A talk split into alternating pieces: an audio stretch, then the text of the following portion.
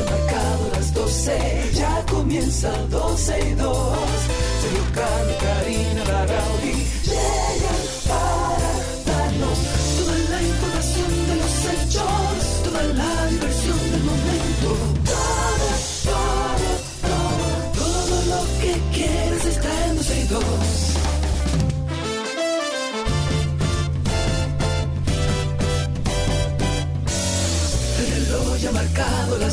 las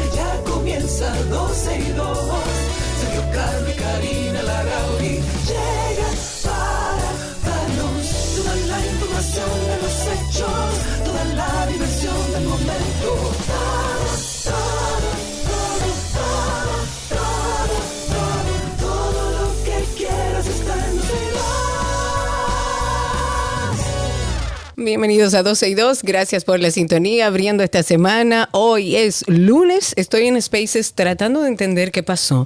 Abrí Spaces con un tiempo de antelación para que ustedes grabaran, grabaran un recordatorio y ahora no sé cómo es que va a empezar esto, aún no ha empezado, pero bueno, vamos a estar en vivo a través de Spaces. Recuerden que nos encuentran a través de la aplicación de Twitter, hoy llamada X. Por ahí nos buscan como 12 y 2. Ustedes van a ver un enlace donde pueden sumarse, pero si no también cuando vean los circulitos ahí arriba, es tan simple como cliquear y escucharnos en vivo y además participar con nosotros en vivo a través de esa misma vía.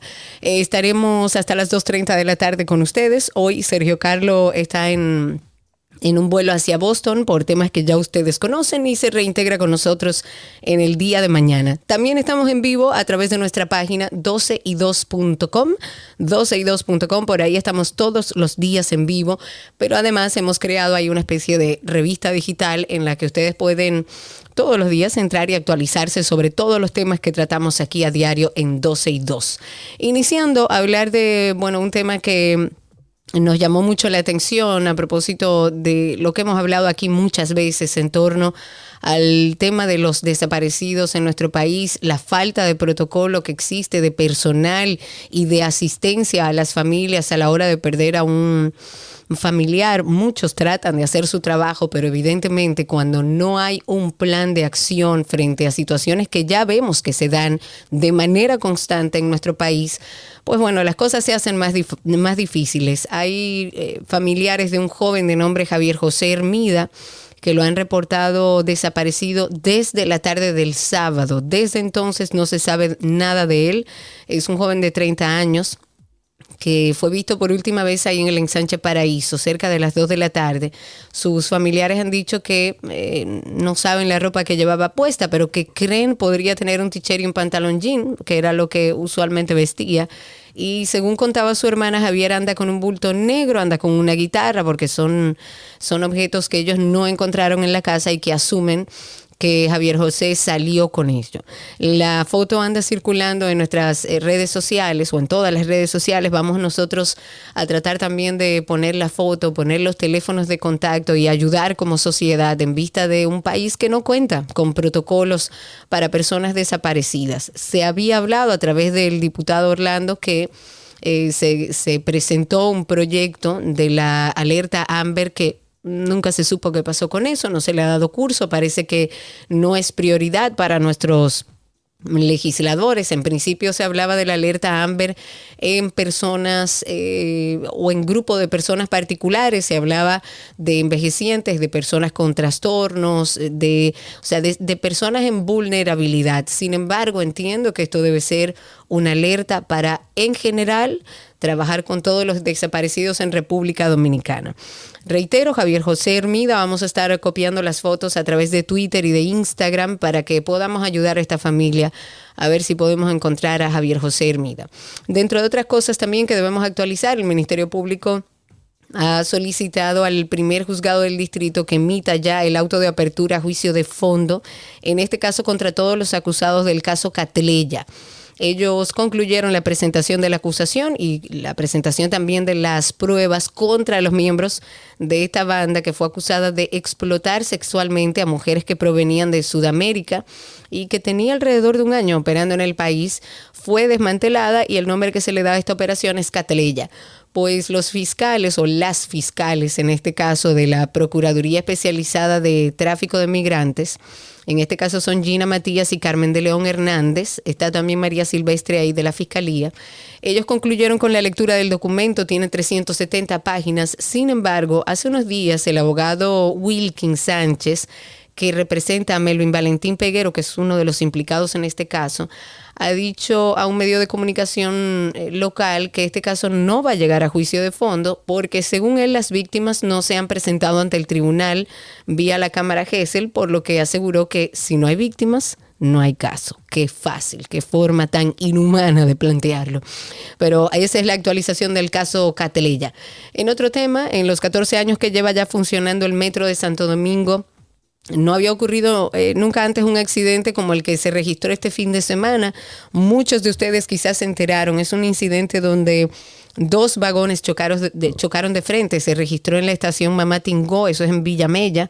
Dejó al menos nueve personas heridas. Sin embargo, esta situación ha abierto un sinfín de preguntas sobre la seguridad, sobre el entrenamiento que reciben los operadores del metro. Se ha dicho que el sistema ferroviario dominicano está calificado como uno de los más seguros de la región, por lo que solo faltaría una, o sea, lo que pudiera complicar la situación es una falla humana o una negligencia de un conductor que puede causar, eh, como en este caso fue una colisión. Eh, la única manera según eh, un ex conductor del metro, o, o sí, un ex conductor del metro que estuvo hablando, él dijo que la única manera de que ocurra un evento de esta naturaleza es que uno de los trenes pudo haberse frenado de manera automática y que posiblemente el conductor no se percató porque se estaba frenando y anuló el sistema de seguridad del tren para continuar la marcha, la marcha lo que a su juicio eh, provocó el alcance de estos trenes.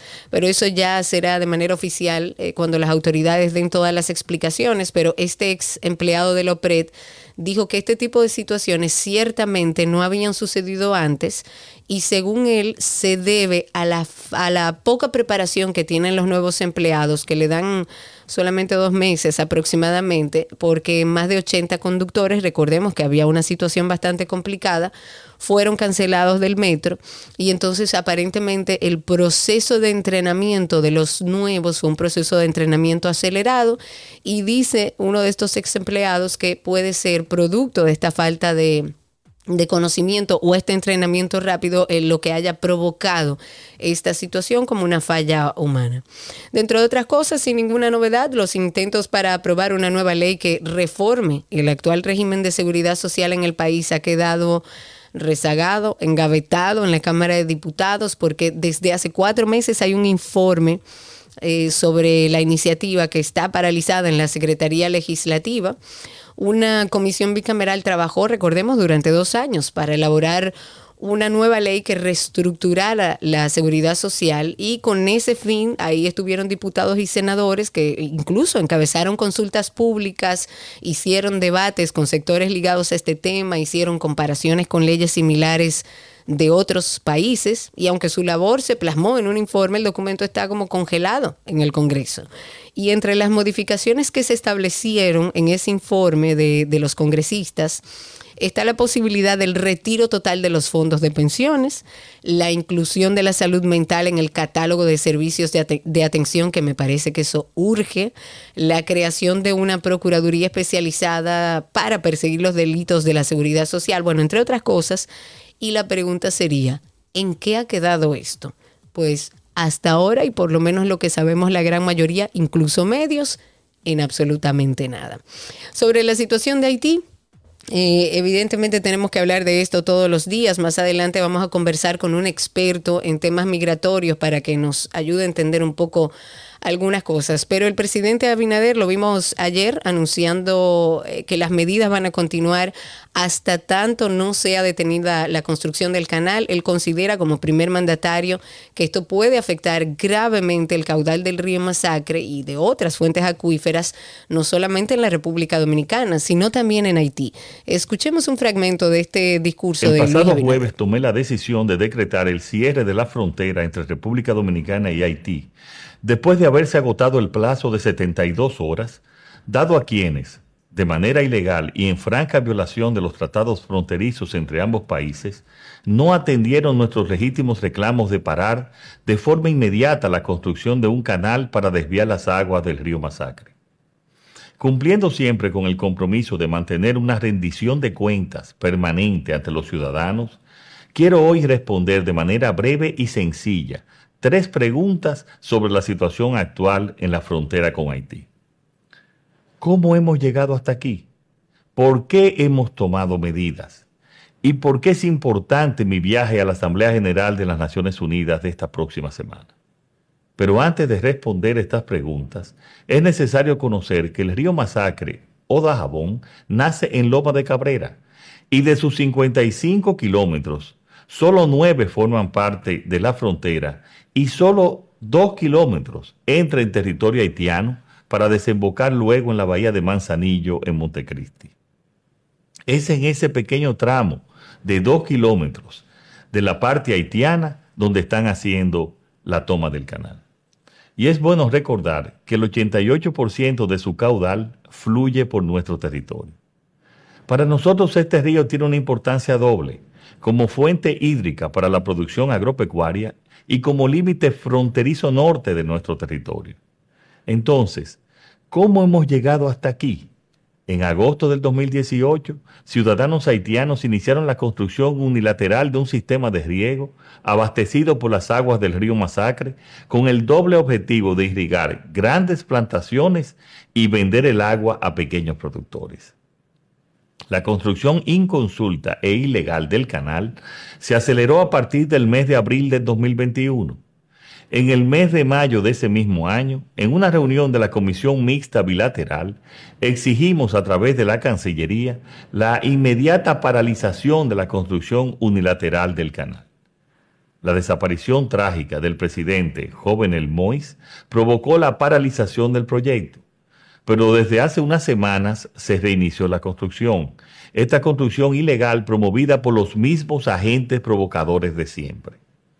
Si hay incontrolables en Haití, les aseguro que no serán incontrolables para los intereses del gobierno dominicano. El pueblo haitiano está sufriendo las consecuencias de la inestabilidad y la inseguridad generada por grupos insurgentes que han tomado el control de gran parte del país desconociendo así la legalidad de su gobierno y provocando una grave crisis institucional que mantiene a su pueblo sumido en una terrible situación política y económica que entendemos que ya al nivel en que se encuentra solo podrá ser resuelta con la ayuda de la comunidad internacional. Ante esta grave situación que traspasa los propios límites del país vecino, llegando a afectar de forma directa nuestros intereses y nuestros legítimos derechos, hemos entendido la necesidad de dar una respuesta contundente en legítima defensa contra los grupos incontrolables que no obedecen al orden constitucional haitiano ni reconocen los acuerdos bilaterales que rigen las relaciones fronterizas entre ambas naciones. Bueno, eso es parte, un, digamos que una parte de lo que el presidente hablaba en torno a la situación que está ahora mismo aconteciendo en Haití. Me parece valiosísimo que el presidente dé un poco de luz porque en algunos medios de comunicación se ha hablado que no hay ninguna situación como para fortalecer la frontera y mandar todo el, contingente que envió. Yo desde aquí siempre he dicho que como ciudadanos debemos apoyar todas las acciones que garanticen nuestra soberanía.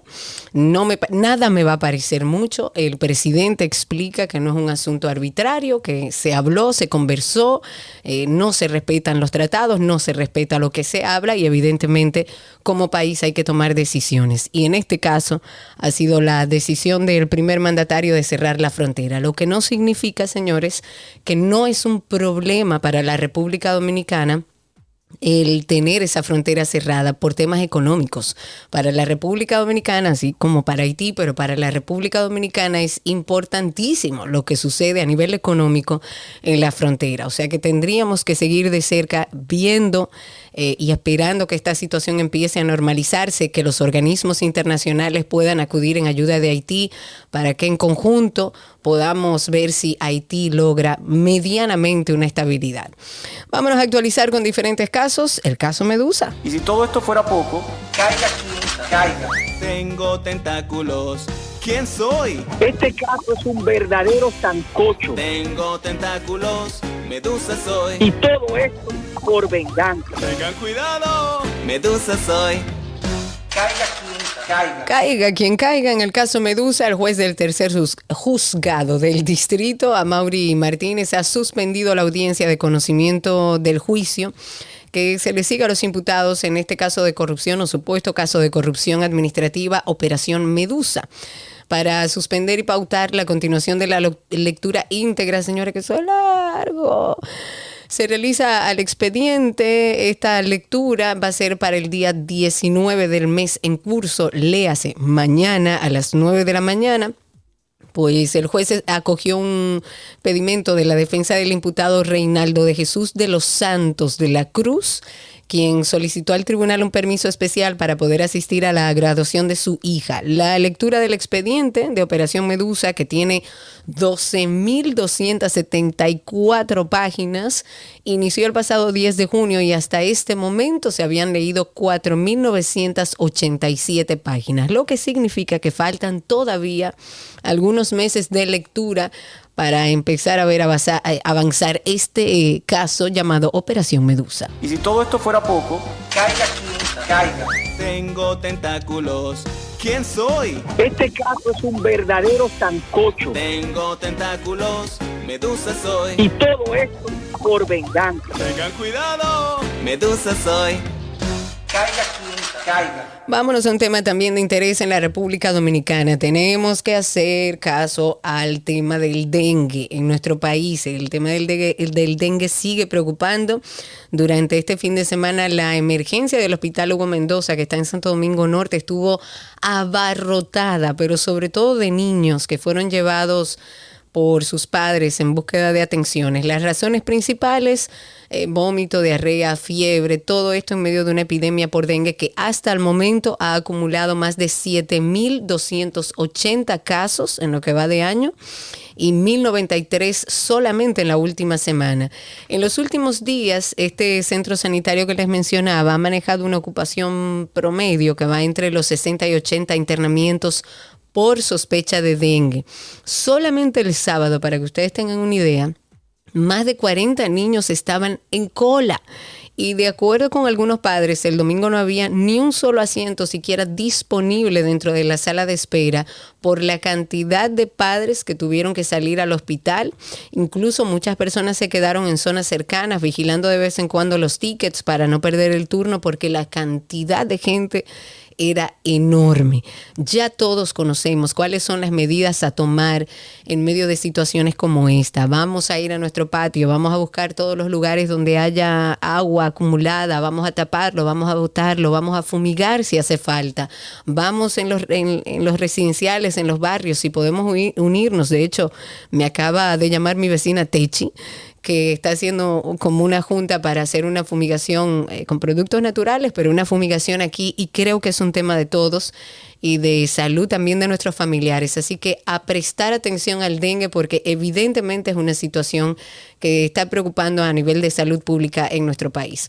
Próximo paso, señores, y en otra información, el registro de alianzas e inscripción de candidaturas. Y vámonos un poco con la política.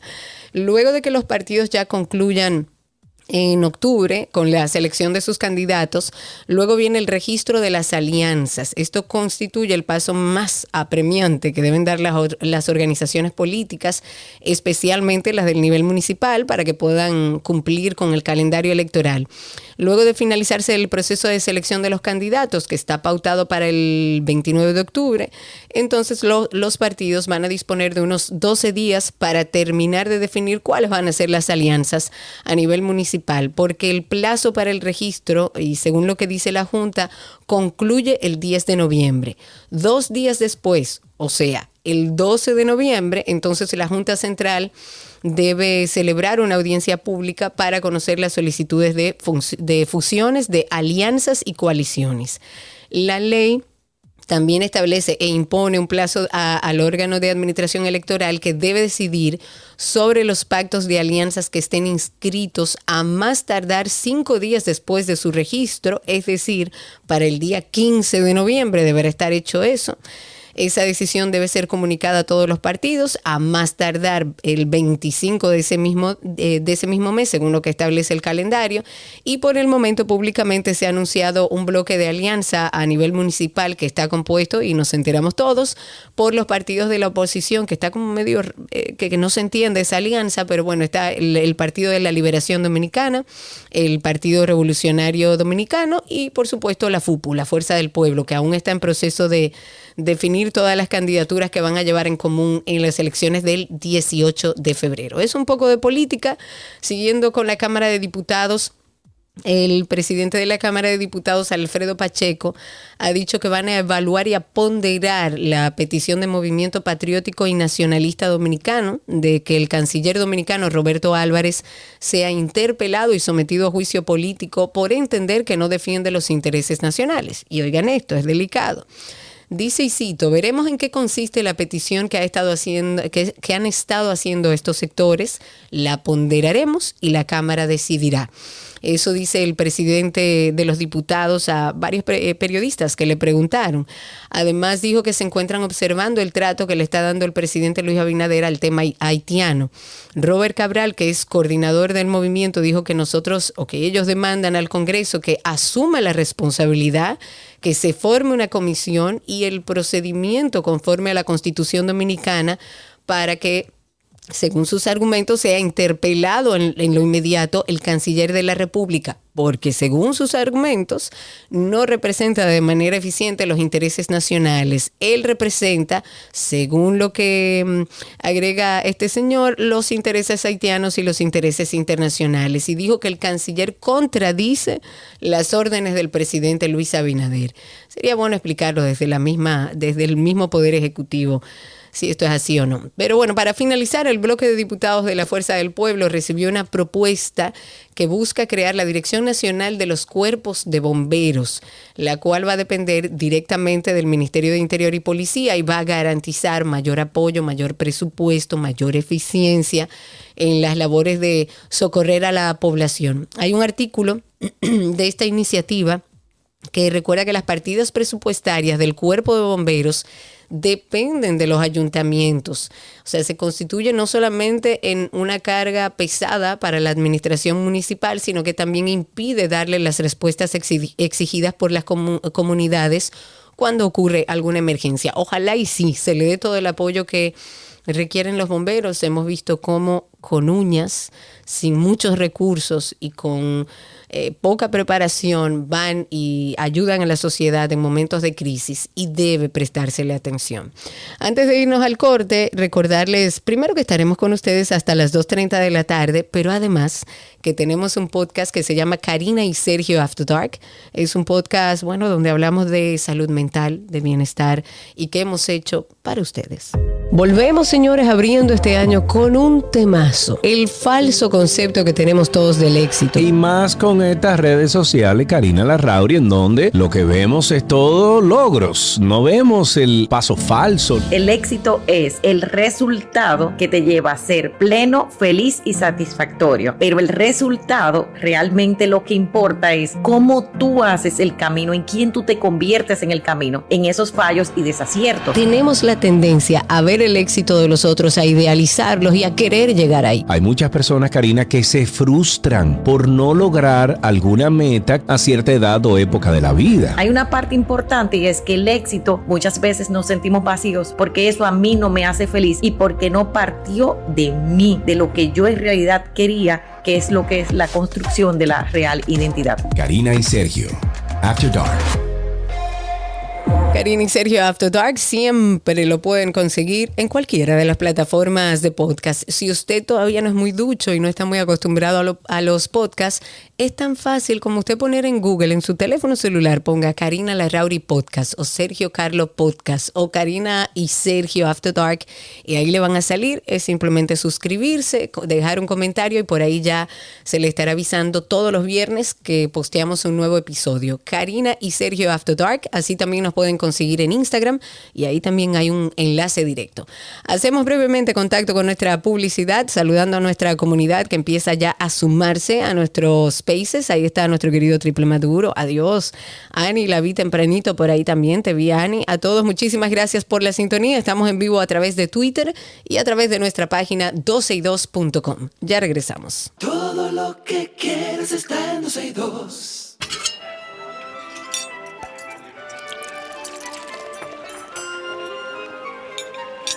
Hola, la me oui, je mange comida de Gabriela Paz, que pone ici. Me oui. Hola, Gaby. Yay, ¿cómo estás? Feliz lunes.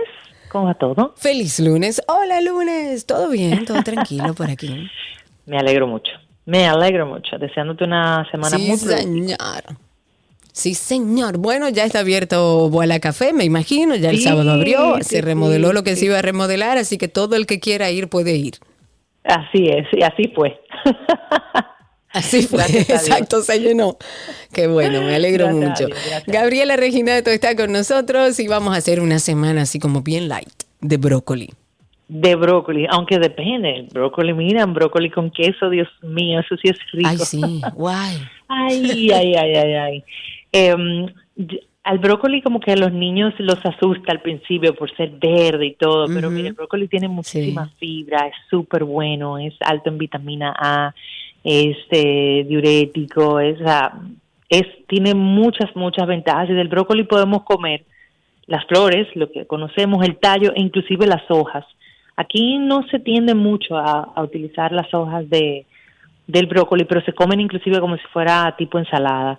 Eh, las he probado y son bastante, son ricas, tienen un sabor un poco, eh, um, la palabra amar- amargo, pero de una textura agradable. Se puede comer también como eh, pasadas eh, mareaditas y saben muy ricas, salteadas, saben bastante buenas.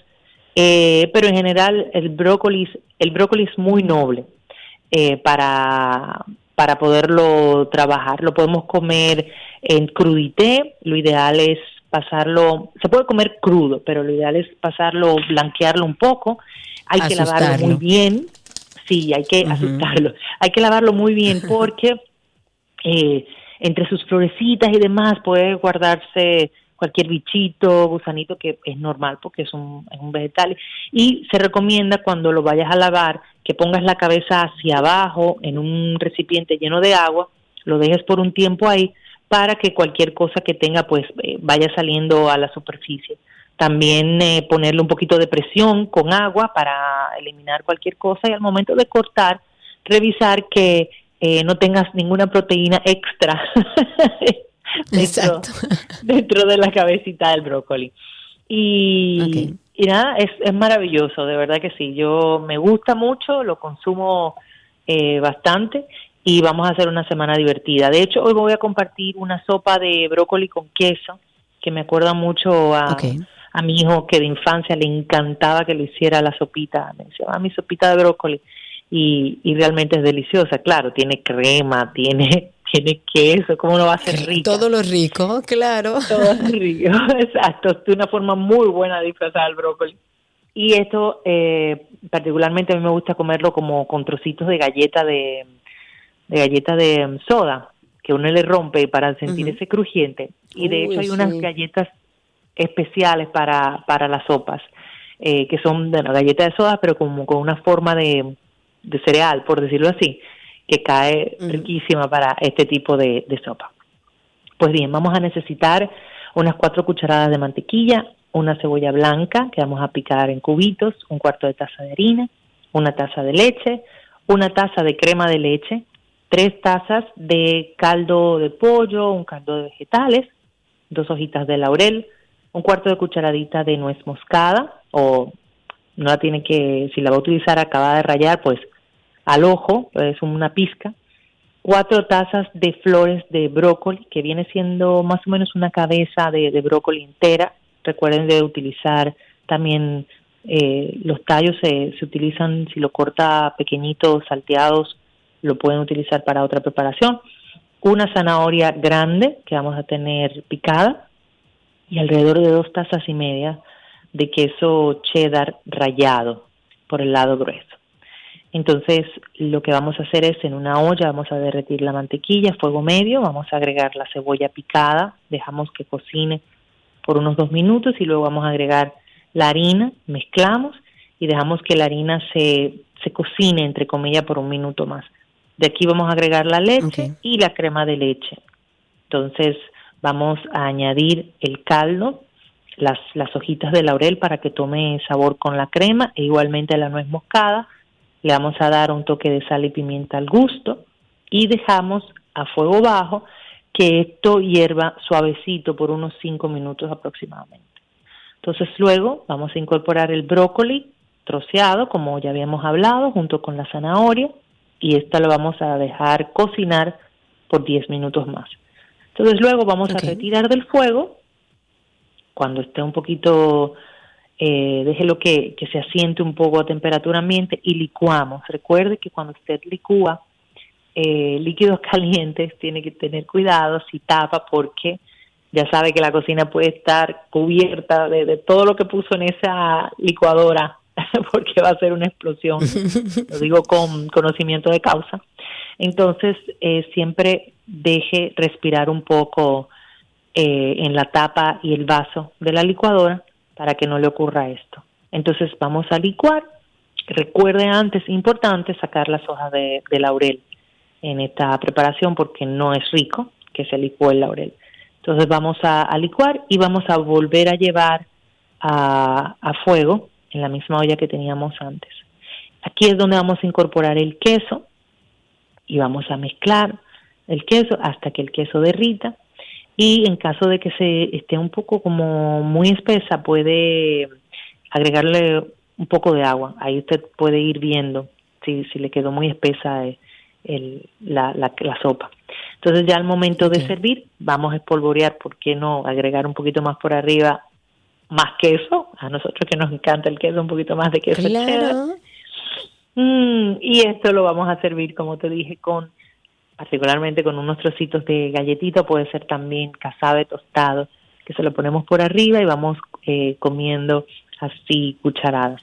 Puede preparar esta sopa y congelarla de manera individual y luego eh, la descongela y la calienta. Es sumamente deliciosa y aquí te digo, voilà. Voilà. Y como siempre, nuestra receta de Gaby está en nuestra página, 12y2.com. Por ahí usted pasa y si tiene alguna receta que ha hecho o hace en su casa y todo el mundo se la piropea con brócoli, compártala a través de nuestra página, 12y2.com y a través de nuestras redes. También como 12 y 2 o pueden seguir a Gaby como Gabriela con doble L, Gabriela.reginato. Gaby, gracias. Un beso enorme y sigo en sintonía. Chao, chao. Así será. Chao, chao. Recuerden que Gaby ya abrió las puertas nueva vez de Voilà Café ahí en Altos de Chabón y que están los maravillosos potes mágicos. La línea Voilà de Gabriela que pueden seguir también en redes como Voilà RD. Para mí, un maravilloso regalo para quien sea, hasta para uno mismo.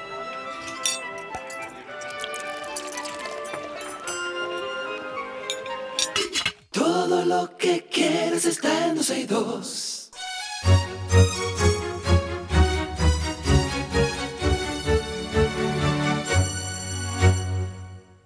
Estamos en nuestro segmento de arte y yo estoy feliz, feliz, feliz en este segmento de recibir a mi amigo que ya no me hace caso, Luis Oscar Villanueva, que es actor y bailarín, y a Wendy Kelly, directora teatral. Junto a ellos vamos a conocer todos los detalles de la obra como si pasara un tren. Bienvenidos, ¿cómo están? A ambos.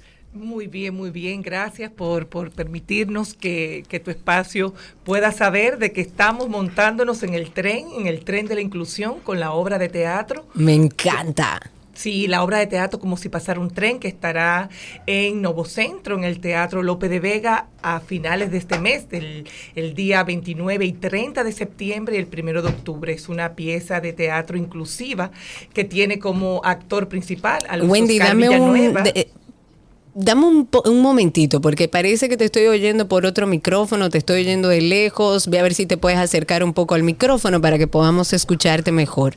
A ver ahí. Listo, ahora me escuchas un poquito mejor.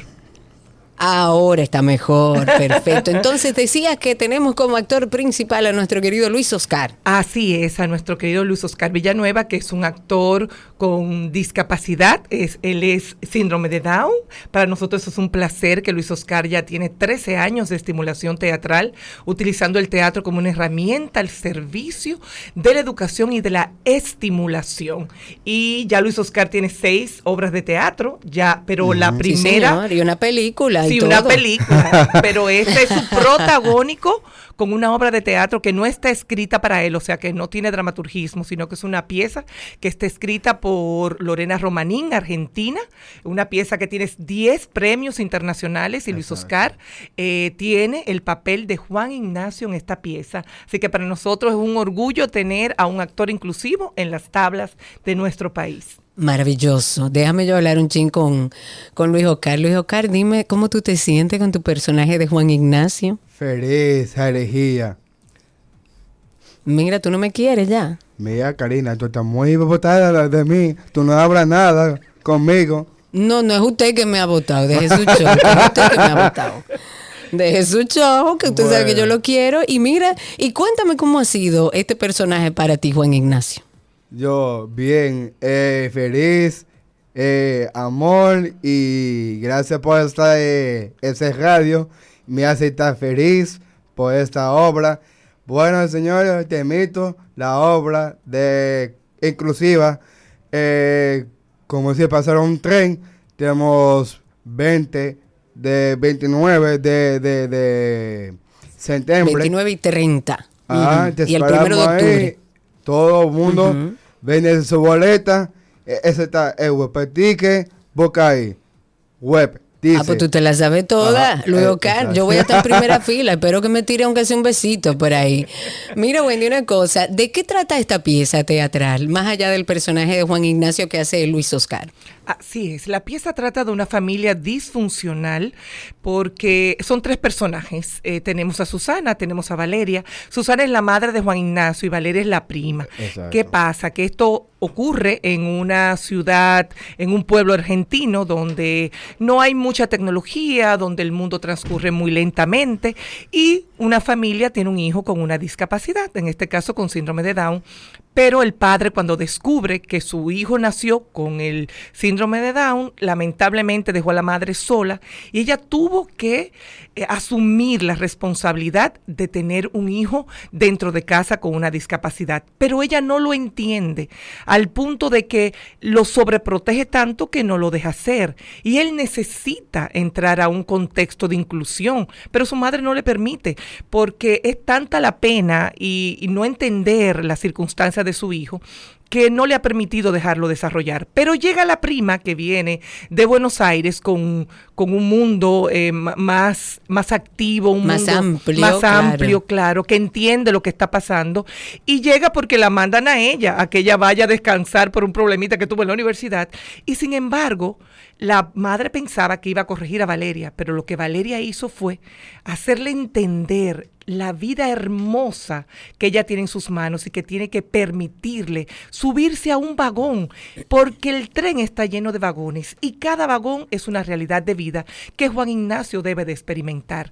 Y eso nos pasa a nosotros en la vida cotidiana. Todos necesitamos Claro. montarnos en el tren, en el tren de la felicidad, en el tren de la tristeza, en el tren de la búsqueda de nuestros sueños y anhelos. Y de esto trata la pieza. Cómo Juan Ignacio decide que tiene que montarse en su propio tren. La pieza es hermosa porque te enseña eh, lo que es la inclusión, ser parte de un contexto cotidiano, pero al mismo tiempo entender que las limitaciones las ponemos nosotros, que él no tiene ninguna limitación. La limitación se la da su Claro, madre. totalmente. Su madre le está dando. claro, claro. su madre lo está limitando a que él baile, a que él canta, al que vaya al colegio solo, a que pueda coger un, un bus, a que pueda coger un tren solo. Entonces su madre le da el limitante, pero él está decidido a que es el momento de tomar la iniciativa y buscar sus sueños y emprender ese camino en ese tren maravilloso de la vida. Ustedes lo hacen a beneficio de alguna institución, ¿verdad, Wendy? Sí, sí, sí. Eh, estudio teatro conjuntamente con Quiéreme como soy. eh, Llevan esta pieza a la sala Lope de Vega, pero todos los fondos son para la Fundación Quiéreme como soy, que por primera vez está este, montándose en el tren del teatro inclusivo. O sea, es primera vez. Me encanta. Sí, claro, claro que sí, porque le damos una experiencia de vida a jóvenes que necesitan vivir esas experiencias, que necesitan que sus Y una hormonas- experiencia de vida también para los que van a verlo y para aquellos también que están viviendo situaciones similares. Y es una oportunidad maravillosa. La verdad que me encanta lo Estudio teatro es de Fausto, ¿verdad? No, Wendy Kellis, la pedagoga teatral, la maestra que está aquí hablando contigo. Yo soy Ah, especialista mira, yo, en yo teatro juraba que. Fausto estaba ahí también. No, no, no, no, no. Yo soy, yo tengo eh, trabajando con las fundaciones eh, Quiéreme como soy, yo también puedo, o sea, este, trabajando el teatro pedagógico inclusivo, Genial. o sea, utilizando el teatro como una herramienta al servicio de la educación y de la estimulación, dependiendo de la discapacidad que podamos trabajar. Yo trabajo desde trabajar con personas con síndrome de Down, jóvenes autistas, este, hasta personas con parálisis cerebral. Yo hago la estimulación teatral, que es la principal herramienta para la transformación de un individuo con discapacidad. ¿Por qué? Porque te ayuda El arte en general. eh, En general, en general. Pero el teatro tiene una particularidad que trabaja con las emociones.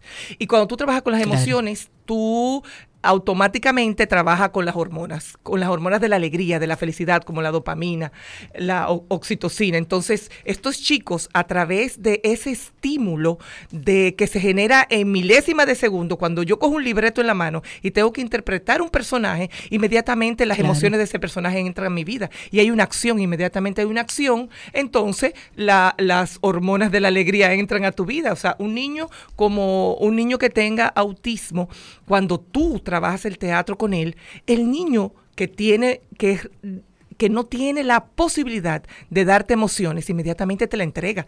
Tú lo ves que te abraza, tú lo ves que te besa, porque el personaje abraza y besa, yo también abrazo y beso, y va cambiando y va estimulándose y va, va transformando moldeando, su va vida. moldeando, claro, cada pasito a pasito y el arte y el teatro históricamente han si- han sido catalizadores de cambio a nivel interno y a nivel de sociedad. Así y como si pasara un tren no podemos dejar de verla, esto va a ser los días 29 y 30 de septiembre y primero de octubre, ahí en ese teatro, ese teatro hermoso que hay en Nuevo Centro que se llama Lope de Vega.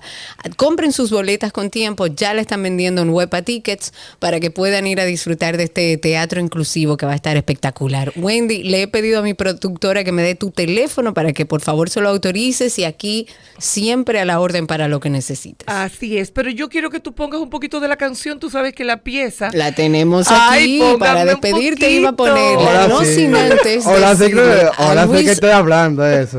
Él está feliz porque tú le vas a poner la que canción. estamos hablando. Yo feliz. Mira, Mira. yo quiero mandar un saludo a mi prima, ¿A quién? Ajá. Matos. Eh, An- Angeli Ajá. Matos, que es, la, es Valeria, y Yocauris Morales, que es Susana, son las dos actrices que comparten escenario con Luis Oscar en Como si pasara un tren. Genial. Luis, te debo un abrazo, te quiero mucho. A ti. Bueno, gracias. Un beso grande, mi amor. Gracias por este radio de nuestra querida amiga, eh, mi- mis amigas colegas.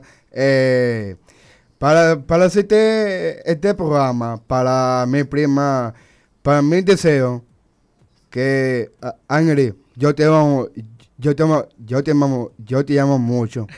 Pero yo, Dios mío, qué rico. pero Pero, yo quiero- dímelo a mí, Luis Ocar, y Ah, tú me dejaste de querer, fue, le manda Sí, beso a pero- la prima, le manda saludo a no sé quién, Sí, y a mí ni un beso. Yo, yo voy a mandar saludos a, a Yocabri, a Angry, son parte del de, el elenco de la obra Como si pasara un tren. Muy bien. Y Angry es buena persona. Y es la que Y- compuso la canción que vamos a Eh, escuchar. Ella puso ¿eh? la canción. Ah, la canción se llama dato. Súbete a tren. Porque ella sube su Instagram y, y, y sube todo. Pero escucha esto, la música dice súbete y gracias. Súbete. Gracias a ti, mi amor. Quiero que baile. Vamos a ponerle la canción para despedir este segmento de maravilloso arte. Recuerden que estará ahí todo un equipo maravilloso con esta obra de Como si pasara un tren. Despedimos a Luis Oscar Villanueva, eh, Villanueva, Wendy Kellys y escuchamos un poco de la canción de esta obra. Hasta aquí, arte. Ya regresamos.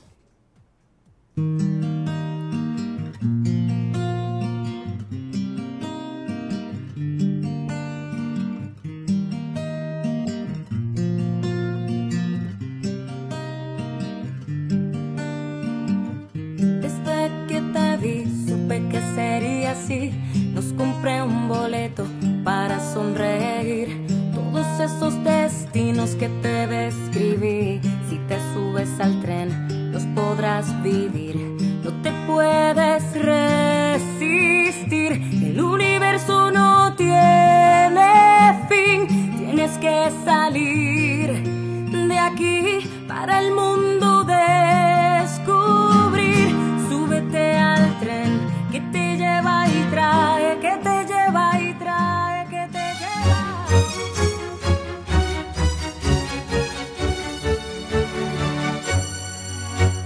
Todo lo que quieres está en 12 y 2.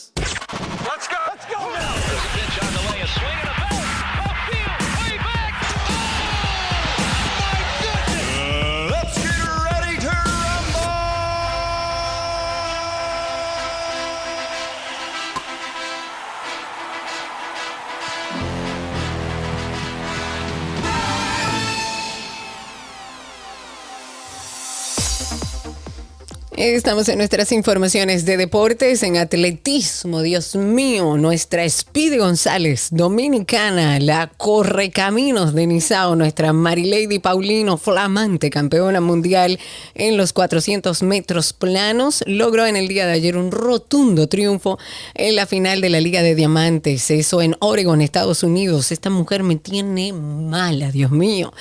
Yo creo que eso es uno de los modelos que tenemos que aplaudir, seguir, exponer. Paulino tiene solo 26 años, retuvo así el título, alargó su dominio de la disciplina con un tiempo increíble, 49.58 segundos, superando por mucho a la polaca Natalia Kasmarek con 50.38 y a la neerlandesa Lieke Klaver con 50.47. Es bueno recordar, a finales de agosto, esta dominicana, nuestra Speedy González, ya cumplió con los pronósticos que la señalaban como favorita en Budapest para lograr su primer oro individual en un campeonato del mundo. Desde aquí, a Marilady Paulino, nuestro abrazo, nuestro aplauso y estaremos corriendo contigo, contigo en cada carrera. En voleibol, la República Dominicana obtuvo, obtuvo su primer triunfo en el torneo preolímpico de voleibol femenino esta madrugada al lograr un ajustado resultado, 3 sets por 2 sobre Canadá. Esto fue un choque correspondiente al Pool A que se está jugando aquí. Este lunes las dominicanas descansan, regresan a juego el martes a la una de la madrugada cuando se enfrentan al conjunto de Ucrania, número 19 en el ranking mundial. Pues ahora las reinas tienen marca de uno ganado y uno perdido en el preolímpico de voleibol. El ataque de las triunfadoras fue guiado por la super Gaila González con 25 puntos, seguido por la super Brayelin Martínez con 20, John Caira Peña que aportó 13 puntos, Gineiri Martínez con 12 y la super Betania de la Cruz con 8. Por Canadá, Alexa Gray hizo 25 puntos y tuvo el apoyo de Van Rick con 23. Si nos vamos a béisbol, el astro de los angelinos de Los Ángeles, Shohei Otani, se perderá el resto de la temporada. Esto debido a una lesión en el oblicuo. Otani ingresó a la lista de lesionados de 10 días y no ha jugado desde el 3 de septiembre. Todo esto por la lesión en el oblicuo, por su campaña con lanzador que concluyó el 23 de agosto por un desgarro en el ligamento del codo. Las dos lesiones pusieron fin a una de las temporadas más impresionantes de las grandes ligas como bateador, y lanzador y que lo tenían como favorito para ganar su segundo MVP de la Liga Americana en tres años. Pero además se llegó a especular que le esperaba un contrato de más de 500 millones de dólares en agencia libre. En básquetbol, el presidente de operaciones de los Cavaliers de Cleveland, Kobe Altman, fue arrestado, acusado de manejar un vehículo en estado incapacitado. La policía de carreteras de Ohio ha dicho que este señor fue detenido por los oficiales tras violar el reglamento de tráfico en una autopista cerca ahí de Cleveland. Los oficiales sospecharon que este señor andaba en un estado medio inconveniente cuando lo pararon y se lo llevaron detenido. Esto de acuerdo con el reporte de la policía. Altman se rehusó a que le realizaran una prueba de alcoholímetro, pero el reporte señaló que fue y estuvo cooperativo con los agentes. Lo acusaron de estar en estado, como les dije, incapacitado y le dieron una infracción a los carriles. En fútbol, el Inter de Miami sin Lionel Messi ni Jordi Alba cayó goleado ante el Atlanta United por 5-2, lo que supone la primera derrota del conjunto de Florida desde que llegó el astro argentino. El Inter Miami acumulaba 12 partidos invicto en diferentes competiciones, 11 triunfos y un solo empate que le llevaron a conseguir el primer título de su historia y a clasificarse para otra final, que sería la Copa US Open. Sin embargo, esa extraordinaria racha llegó a su fin precisamente en un partido en el que no pisó el campo Messi, quien tras volver de la concentración con Argentina no viajó a Atlanta para este partido, tampoco Jordi Alba, formó parte de esta convocatoria y esta derrota complica la remontada del Inter de Miami en busca de los playoffs de la MLS y ahora está a seis puntos de los puestos de eliminatorias en la conferencia del Este. Hasta aquí las deportivas, no sin antes recordarles nuestro podcast de Karina y Sergio After Dark. Es un podcast donde hablamos de salud mental, de bienestar y sabemos que es un contenido que usted le va a sacar mucho provecho o alguien suyo. Salga a buscarlo en cualquiera de las plataformas de podcast y aquí le recordamos uno de ellos. Vamos, respira conmigo. Hoy queremos hablar de cómo nuestra respiración puede ayudarnos a manejar un estrés en particular, el estrés tecnológico. Señores, y eso es una realidad. En los últimos años, la expansión de la tecnología en todos los ámbitos de la vida ha dado lugar a un nuevo concepto médico. Oigan bien, tecnoestrés. Hay ya un estudio muy interesante que se hizo, se llama la apnea del correo electrónico. Hoy quizás más para el WhatsApp, la mensajería y todo eso, ¿no? Parece ser que cuando uno está escribiendo un mensaje, hace una suspensión temporal de la respiración. O respira de una forma superficial o respiras más entrecortadamente, sin que nosotros nos demos cuenta. Hay muchos expertos que dicen que la respiración es un indicador muy preciso de los estados psicológicos. Nosotros mismos ya creo que lo tenemos innato, que cuando vemos a alguien en estrés decimos respira, respira, respira. Karina y Sergio, After Dark. Karina y Sergio After Dark. Recuerden que está en todas las plataformas de podcast. Seguimos con ustedes hasta las 2.30 de la tarde y hasta aquí Deportes en 12 y 2. lo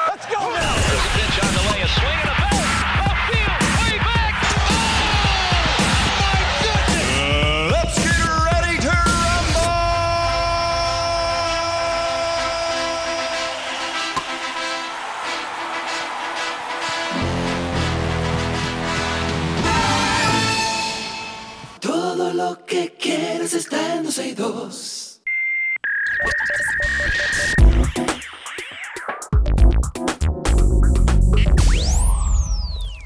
Estamos en lo mejor de la web y siempre traemos cosas interesantes que encontramos, como le llamamos nosotros, en la autopista de la información. Y hoy vamos a recibir en cabina a Joel Polanco. Él es director de casting, representante de talentos, abogado con casi 10 años de experiencia en la industria del cine.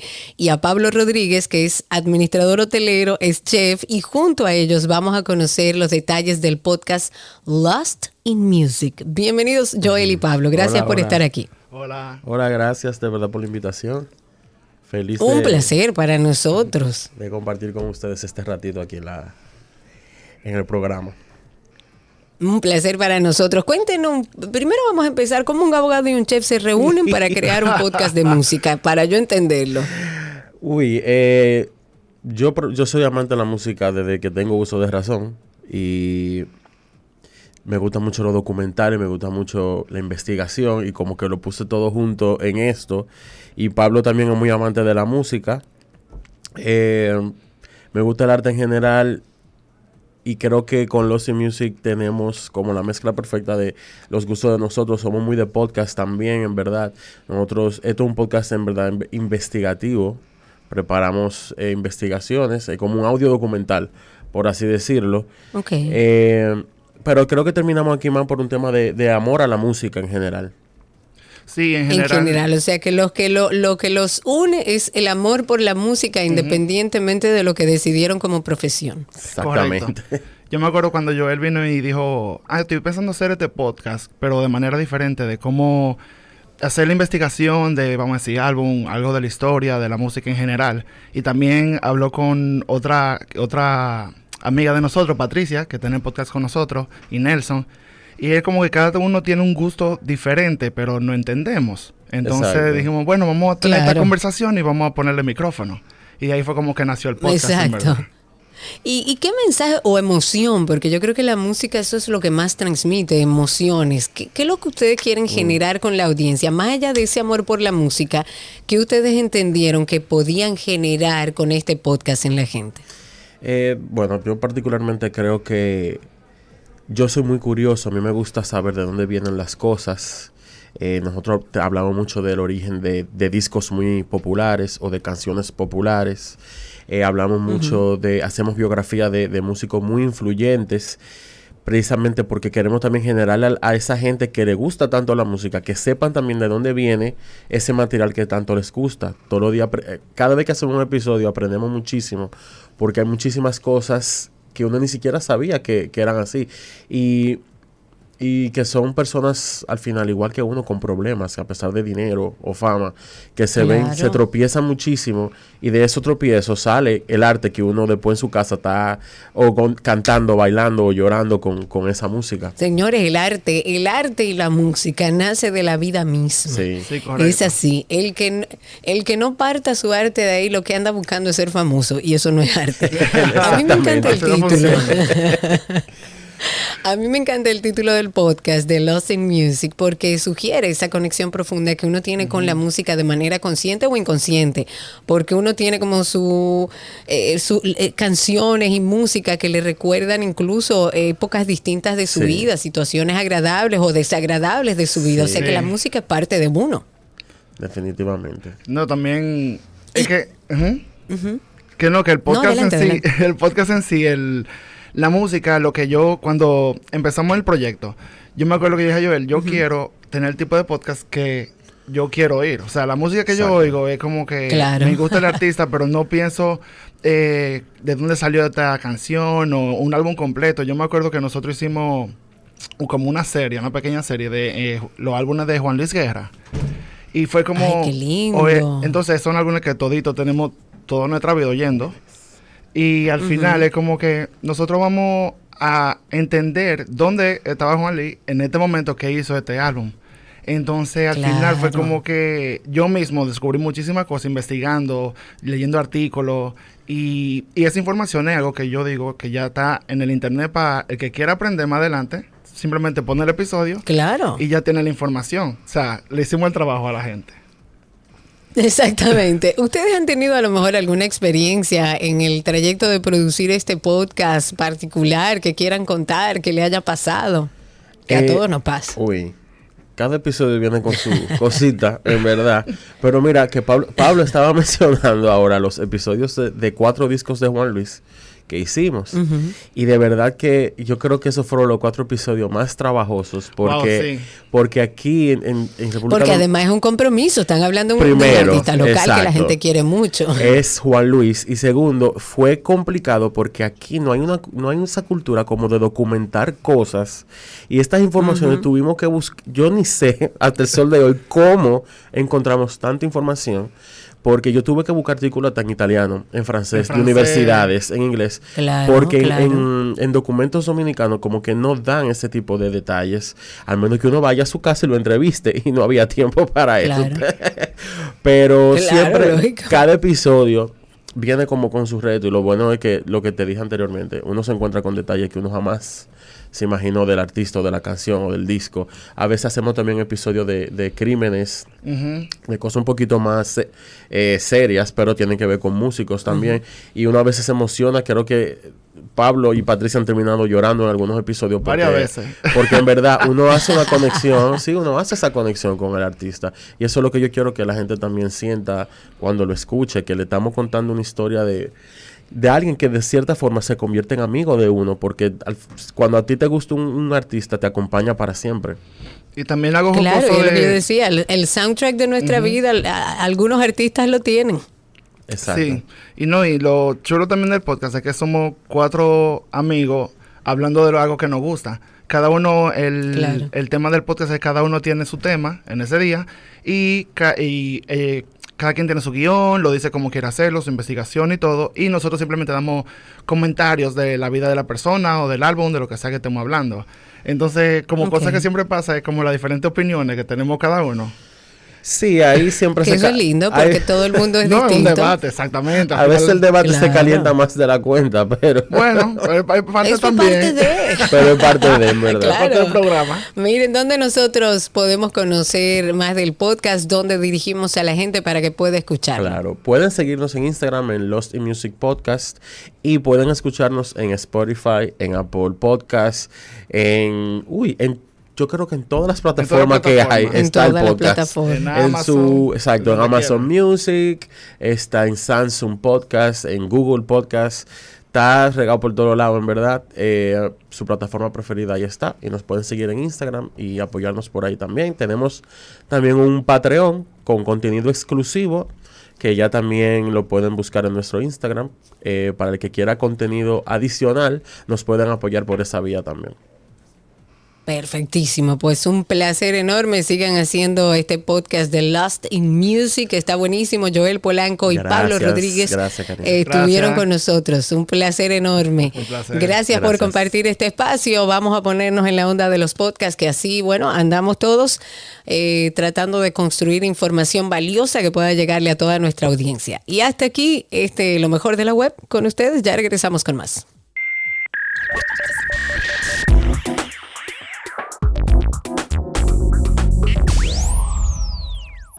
Lo que quieres está en 262.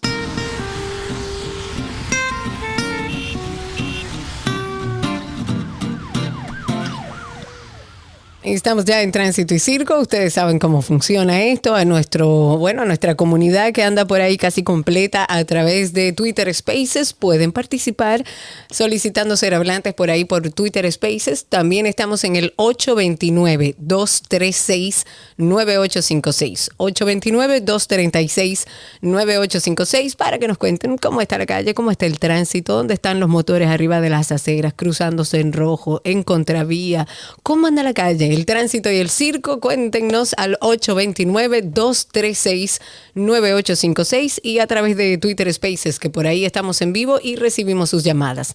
Mientras tanto, hay una reunión que se hizo de emergencia entre el Intrant y la Federación Nacional de Trabajadores del Transporte Social Cristianos, así se llama.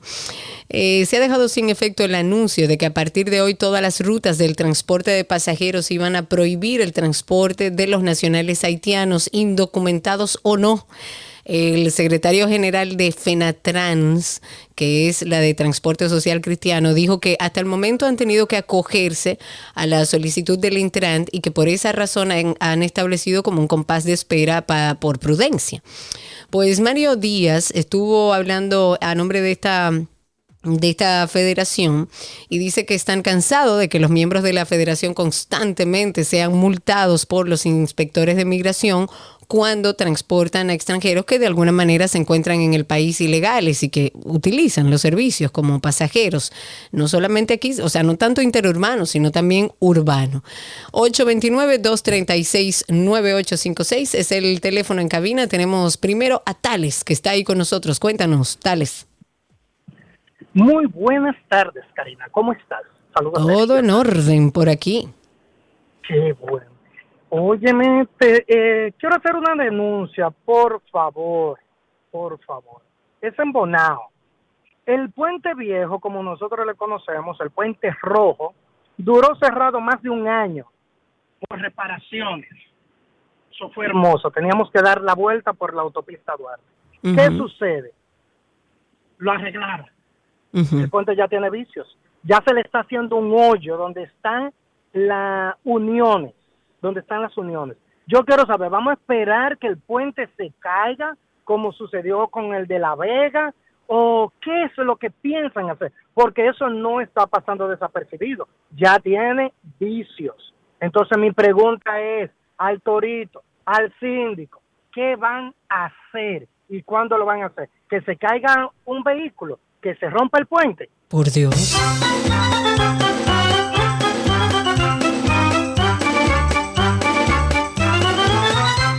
829-236-9856. Ahí tenemos en la línea a Raúl. Cuéntanos, Raúl. Buenas tardes, Karina y a Sergio, donde quiera que esté. Bienvenido, amigo. Precisamente quiero adherirme a las palabras de Sergio Carlos en el antinoti pasado, donde él hizo su, su exposición a manera de editorial y realmente, claro, también tengo que recomendarle que lo coja un poco más suave, que ya la edad pesa. No, no permite muchas cosas. Sí, que quizás por eso no haya venido hoy, que se regó, pero es cierto el tema de lo que él se expresó hacia la irresponsabilidad que tiene la Organización de Naciones Unidas con el problema que hay con Haití, esta situación, y también me estoy adhiriendo a las palabras que dejó nuestro presidente. A mucha gente por ahí que hay que recordarles que esto no es cuestiones de política y, cuestiones de campaña, no, no, no, estamos hablando de un tema de seguridad nacional y tal como dice el presidente, en ese país hay un desorden, no hay instituciones,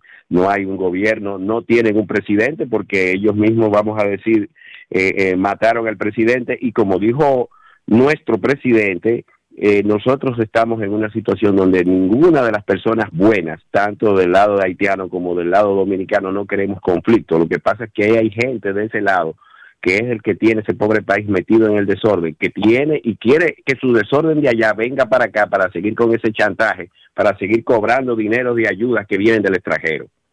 Es cuanto. Muchísimas gracias, Raúl. 829-236-9856. 829-236-9856 es el teléfono en cabina y a través de Twitter Spaces que ya tenemos ahí. A ver, vamos a ver. Tenemos a Webster. Lo tengo por aquí. Adelante, Webster. Habilita tu micrófono para que podamos escucharte al aire. Tienes que darle al microfonito. Ahora sí, cuéntanos.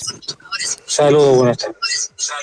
Bienvenido supone que el señor Hugo Vera, por no decir lo que quiero decir sobre él, iba a solucionar el tránsito. En Trump peor, DGC hace lo que quiera. Y todo el mundo, perdón, él en específico, se hace de la vista gorda y cuando tú llamas al programa para hablar mal de, de, su gestión, a decir algo mal de su gestión, te tumban la llamada. ¿Cómo va a ser, perito?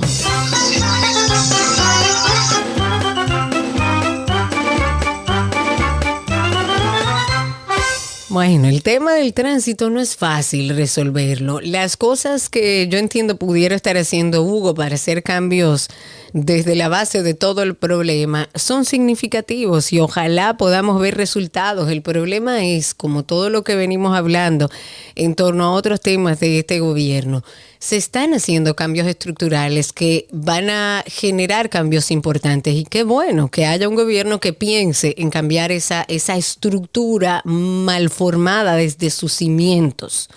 Sin embargo, no podemos vivir en un país que en los que res resolvemos el problema grande de base, veamos que solamente un grupo muy reducido de dominicanos tiene que respetar la ley de tránsito.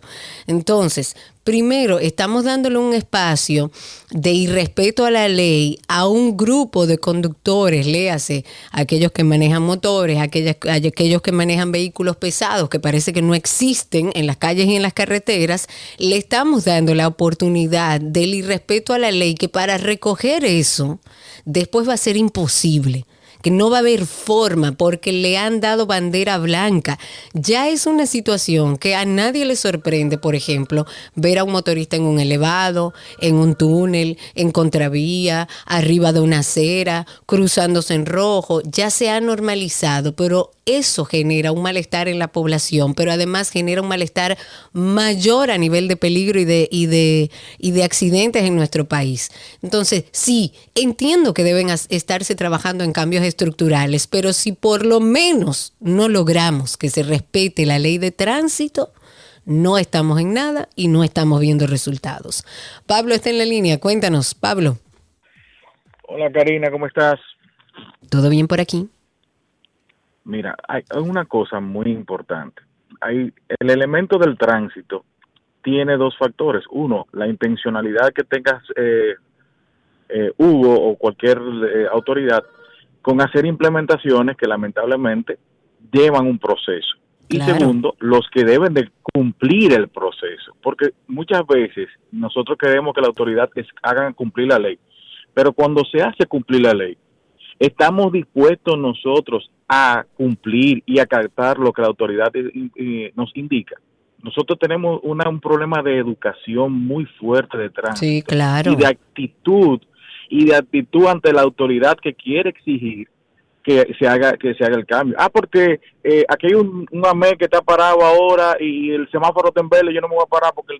te- no, señores, sí, la autoridad está para, un, para hacer cumplir la ley. Ahora, cuando hay una violencia de parte de la autoridad ante la ley, es otra cosa. Entonces siempre nos vamos a los extremos y a la generalidad, pero tenemos nosotros como ciudadanos poner nuestra parte, Yo estoy de que es la parte que nos corresponde, a cumplir nosotros la ley y que velar para que los demás la- también la cumplan. Es una parte que creo que es muy importante. Estoy de acuerdo y aquí siempre hemos hablado de que hay una parte de responsabilidad y de cumplir con el deber, porque a veces nos enfocamos mucho en lo que tenemos como derecho, que es validísimo, pero también tenemos como ciudadanos, como integrantes de, so- de esta sociedad, deberes y tenemos como deber cumplir con las leyes. Lo que pasa es que ya hay un grupo muy grande, esta sociedad creció demasiado desordenada a nivel de tránsito, donde nadie tenía que cumplir ninguna regla. Fíjate cómo las cosas cambiaron cuando se generó un sistema de consecuencias para aquellos que hablaban por celular y ut- utilizaban cinturón.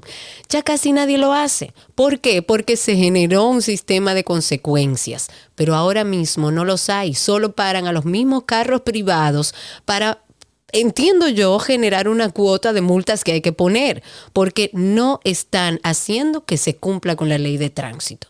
829-236-9856 en la línea Rafael está con nosotros. Cuéntanos, Rafa. Sergio. Ah, no es Sergio que está ahí, el tocayo de Sergio. Cuéntanos, Sí, Sergio. sí. Hey, Karina, un abrazo grandísimo. Igual para ti. Y al tocayo en cualquier latitud del mundo también. Así será. El, el- lo acaba de decir, es un asunto que nosotros queremos nuestros derechos, pero los deberes los dejamos a un lado. Exacto. Y es un Lo- asunto lo- de los deberes para otro. Exacto, los deberes para otro y también de educación. Y le agrego también régimen de consecuencias, sin importar el número de la placa que tenga ese vehículo. Y sin importar también que los 01 motores la- son 3 millones y que van a votar. Sin importar Totalmente, eso también. Exacto, sin importar que sean votos y un régimen de consecuencia real. Claro, claro. Un Eh, y abrazo. por- gracias, un beso grande, Sergio, porque genera mucha impotencia para el que está tratando de hacer las cosas bien. Ahí tenemos ahora sí a Rafa. Cuéntanos, Rafael.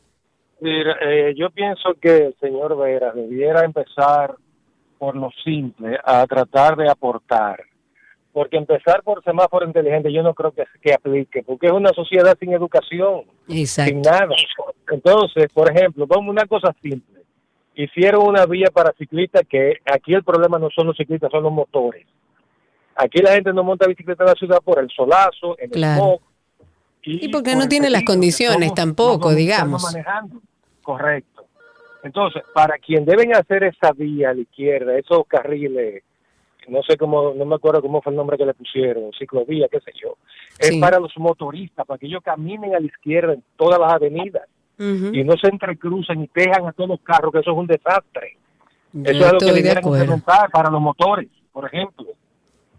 ¿Tú entiendes? Yo O estoy sea, de es acuerdo. Hay que buscarle una, hay que buscarle una solución. Y gracias por tu llamada, Rafa. Hay que buscarle una solución. O sea, indiscutiblemente no podemos seguir viendo cómo los motores, los vehículos pesados, usted anda en la carretera, usted anda en la ciudad y es cuidándose de eso, porque nadie hace que cumpla con la ley.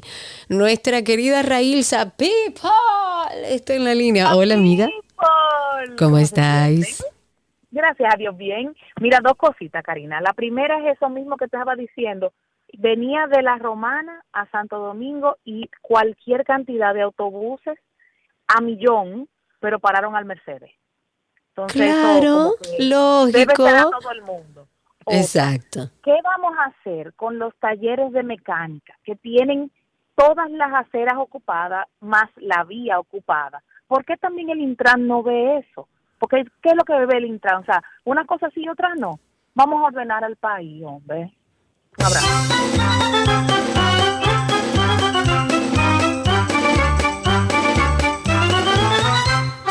Una llamada antes de irnos al corte. Ahí está José con nosotros. Cuéntanos, José. Buenas, buenas tardes, Karina. Bienvenido. Eh, Karina, una sugerencia para el querido amigo Hugo. Eh, yo sé que, es un- que- que el tránsito es difícil, que, que, que, que bregar con lo que está bregando Es Hugo complicado, una muy complicado, Es lo complicado. sabemos. Pero, pero una, una pequeña idea, que ustedes lo han mencionado antes, anteriormente, el tema de los semáforos sincronizados. Vamos a hacer un piloto con una avenida pa- para ver cómo nos va. Por ejemplo, con la Núñez de Cáceres, vamos a, a poner, interconectar todos los semáforos desde la Kennedy hasta la Independencia. Y vamos a arrancar y vamos a ver eso, que, que una, eh, no creo que cueste mucho dinero, o sea, de que una millonada, y a ver qué tal mejora el tránsito para ir paulatinamente, luego haciéndolo en las otras. Dígole, yo no sé qué tú. Sí, y mira, te voy a decir algo, José. Gracias por tu llamada. Eh, eso no es nada nuevo. Aquí, en, incluso en el gobierno anterior, y lo sabemos con conocimiento de causa, porque hablábamos con la persona encargada del tema de los semáforos. Y la Churchill estuvo sincronizado durante mucho tiempo y funcionó bastante bien, pero es lo mismo que decía el oyente anterior. Sí, es válido que pongamos eh, semáforos inteligentes, sincronizados y demás, porque eso va a ayudar. Pero yo entiendo que el grave problema no son los semáforos inteligentes, que aportaría, sí, pero yo creo que va más allá de, de los semáforos inteligentes. Quizás ellos están trabajando una estructura para subirla toda junta y resolver todos los problemas juntos, pero la verdad Hugo, querido primo, que yo sé que tú tienes la intención de hacerlo bien, no estamos viendo los resultados y lo que estamos viendo es que hay una parte de la población a la que se le exige que se cumpla con la ley y hay otra que parece que son votos seguros a los que no se le quiere tocar, digo yo, porque no tiene ningún sentido que haya otro grupo al que simplemente se haya decidido dejarlos como chivos sin ley. Tránsito y Circo, el teléfono en cabina es 829-236-9856. 829-236-9856. Eh, pasamos a Twitter Spaces, que también ahí estamos en vivo. Y ustedes si quieren no solo escucharnos, sino también participar, pueden hacerlo a través de ahí. Tenemos a través de Spaces a Claudio. Adelante Claudio, habilita tu micrófono y por supuesto te escuchamos aquí en vivo. Gracias, Karina. ¿Qué tal? ¿Cómo están todos? Todo en orden por aquí. Bien. Oye, hace tiempo quería conectarme para dar algunos consejitos en carretera.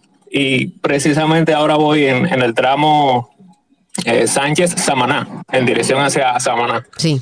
Y un- hay una construcción del lado, a mí me queda del lado izquierdo, sería como el carril norte de la carretera. Ok. Y hay una, hay una construcción, ellos tienen la mezcla y todos los blogs eh, ocupando el carril completo ¿Cómo de va ese a lado. ser? Yo no te lo puedo creer. Sube una foto y cópianos. Bueno, ya, ya yo pasé de ahí, pero no creo que terminen hoy, así que cuando yo venga de regreso puedo tirar la foto. Por favor. Entonces, en un, y, y ese tramo de, de la carretera tiene la doble línea amarilla, es decir, que es un, una, un área de no rebase, que todo, todo el que va por ahí tiene que mantenerse tranquilo en su carril hasta que los otros vehículos pasen. ¿sí? O sea, eso, Claro. eso, eso es un peligro inminente.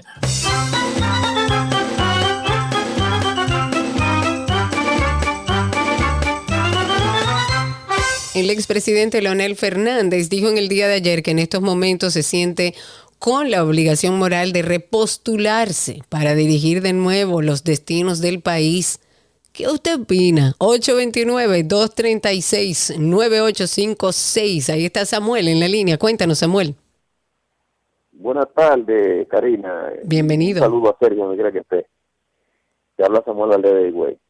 Adelante. Karina, yo digo que los muertos están en cautiverio y no deben salir del cementerio. Los muertos somos nosotros los ciudadanos de a pie, los ciudadanos eh, que cumplimos con nuestros deberes, que pagamos nuestros impuestos aquí.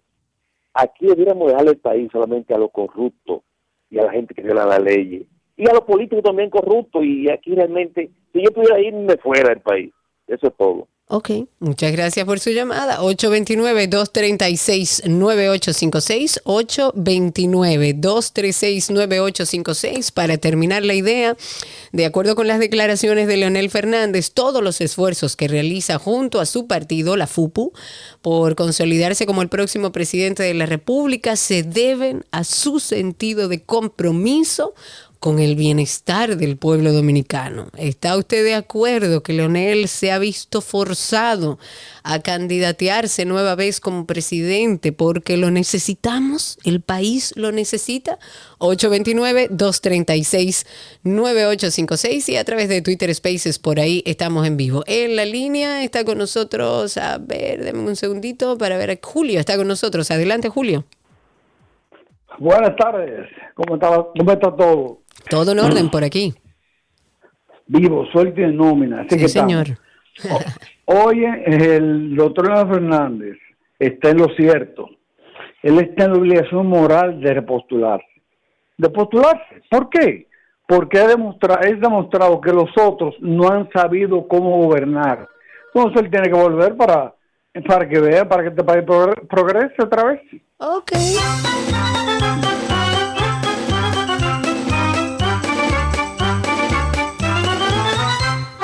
829-236-9856 y en vivo también pueden hablar con nosotros a través de Twitter. Entren a Twitter, nos buscan como 12 y 2 y ahí va a haber unos circulitos. Clique encima. Rafael está en la línea. Cuéntanos, Rafa. Debiera estar preso Leonel. Eh, Eso es imposible que Leonel vuelva a ser presidente. Oh, fresco. Ok.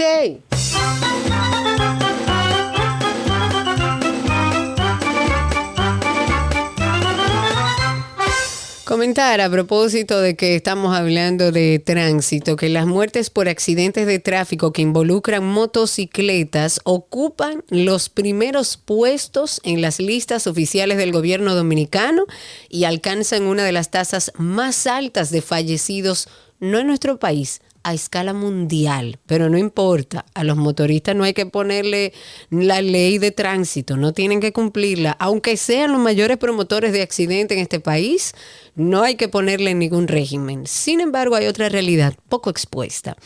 Al menos 2.039 peatones han sido atropellados en un rango de 8 años. O sea, este estudio se hace o este levantamiento de información desde el 2016 al 2023. Lo hace la DGCET. Y estas cifras, recopiladas en un informe que se llama Fallecimientos según medio de transporte, indica que los transeúntes, o sea, los peatones chocados, arrollados, se ubican como la segunda causa de muerte por accidentes de tránsito en el país. Aunque no sea muy, muy común escuchar o leer todas las semanas en medios de comunicación que un peatón fue atropellado por un vehículo o lo que sea, la realidad es que a lo largo de los años este tipo de siniestros ha alcanzado mayor relevancia. Por lo mismo, si buscamos más a fondo, de seguro que ahí van a haber motocicletas involucradas, porque si una motocicleta anda en la acera, que es el espacio para los que caminan, evidentemente pueden surgir accidentes. 829-236-9856 es el teléfono en cabina, 829-236-9856 y a través de Twitter Spaces que estamos en vivo.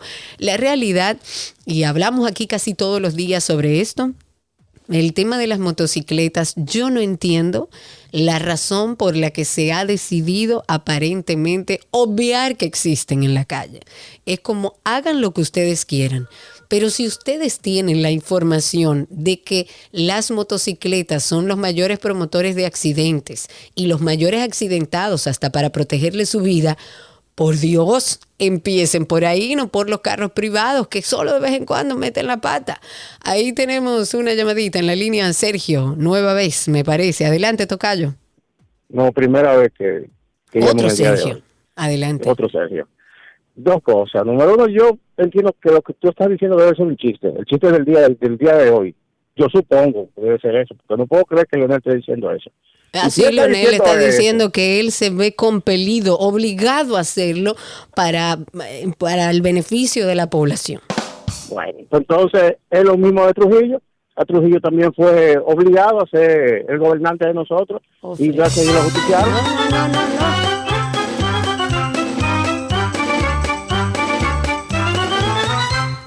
829-236-9856. Cuéntenos cómo está la calle, el tránsito y el circo. Mientras nos vamos con un, bueno, X del día, tweet del día.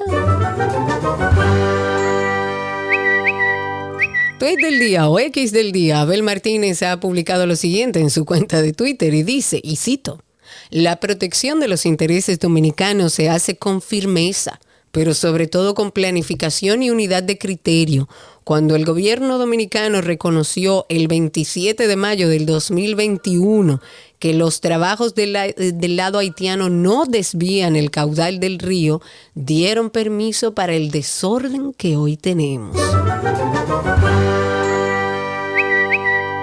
Eso lo dijo Abelito. 829-236-9856. Ahí está Joan en la línea. Cuéntanos.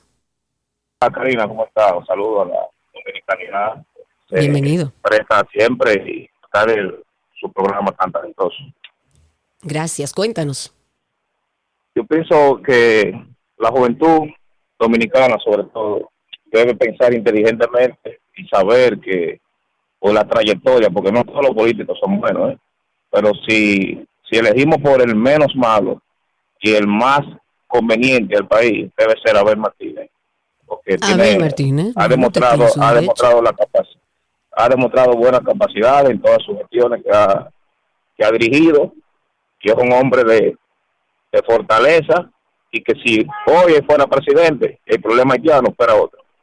Ok, vamos a ver si es así. Siempre la vida y la historia te da la oportunidad de ver si tienes la capacidad. Respetamos tu opinión. 829-236-9856. Cuéntenos cómo está la calle, el tránsito y el circo.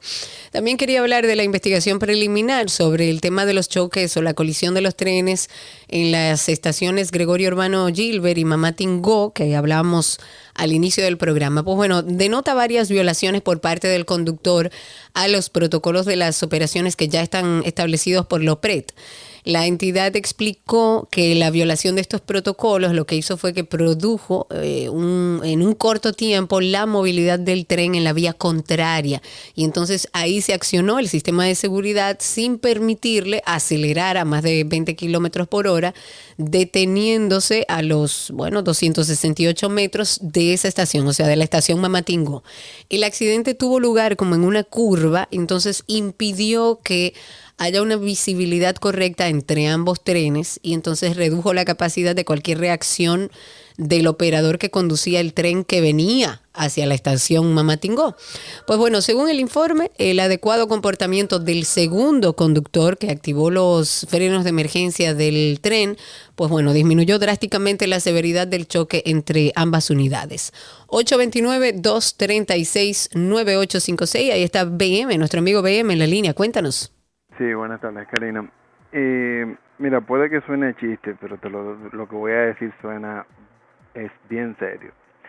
Yo me atrevería a ser presidente de este de esta jungla, pero no sería de gratis ni con el sueldo que devenga un presidente. Yo cobraría por cuatro años por resolverle en cuatro años lo que supuestamente aquí es imposible resolver. Ahora, como te digo una cosa, te digo la otra. Yo no creo en la tiranía, pero yo no creo que el dominicano esté todavía preparado para vivir la democracia que vivimos. Es decir, si yo lograse, qué sé yo, digamos que eh, el hito de, ser presidente de este país en, la en el próximo periodo, primero sería un partido no político, no regido por la Junta, no sustentado por la Junta, sin fondos de la Junta, para primero mantener la coherencia. Lo próximo, no es verdad que presidentes corruptos que han pasado por aquí se me van a amparar en el sistema eh, judicial. Primero los meto presos y después averiguamos. Gua- Hasta que usted no me demuestre a mí dónde salió el último centavo, usted no me va para la calle, usted está preso. Y, a lo- ah, y van a venir los derechos humanos, también los metería presos. Y déjame Ah, decirte pero bueno, pero usted es un pichón de, da- de, de Nayib Bukele.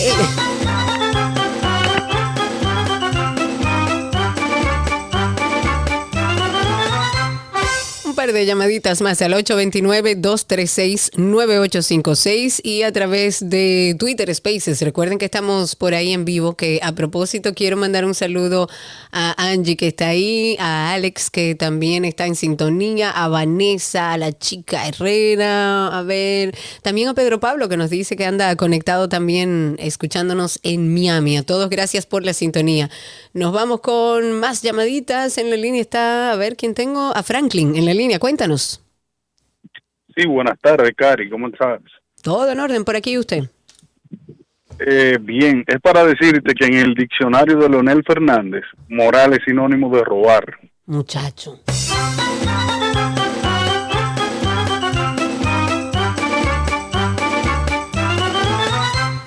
Adiós, Ceci, ahí te vi. 829-236-9856. Cuéntenos cómo está la calle, cómo está el tránsito, cómo anda el circo. Mientras tanto, eh, estuvimos viendo una noticia que la Procuraduría Fiscal de Santo Domingo Este y Norte obtuvo una condena de 20 años de prisión. Esto en contra de un hombre que abusó de tres menores de edad en hechos separados ocurridos en los años 2021 y 2022 poco me lo hallo. 829-236-9856 y a través de Twitter Spaces nos da el chance para un par de llamaditas más.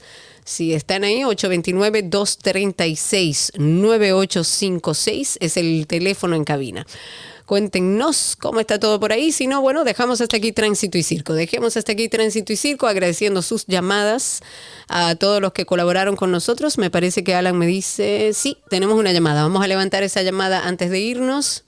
A ver a quién tenemos ahí. En la línea está Ani con nosotros. Cuéntanos. Ani, Ani, no, Ani, Karina. Estaba perdida, Ani. Muy perdida. Un poco. Oye, pero ese chico que llamó, yo no sé a- a- en qué país es que él se va a postular, porque el sistema de aquí no dice eso. No. Usted no tiene un partido, usted no puede postularse. Y, y, y- el ajedrez de los partidos aquí está muy bien hecho. Siempre lo mismo. Ah, volvemos al círculo vicioso, a caer en el mismo. ¿Es cuánto, Ani? Un beso.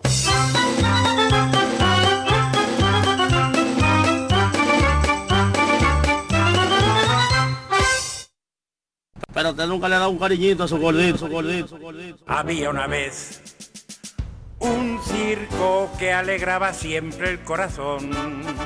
Sin temer jamás al frío o al calor, el circo daba siempre su función. Siempre viajar, siempre cambiar. Otro país, otra ciudad. Es magistral, sensacional. Somos felices al conseguir a un niño hacer reír.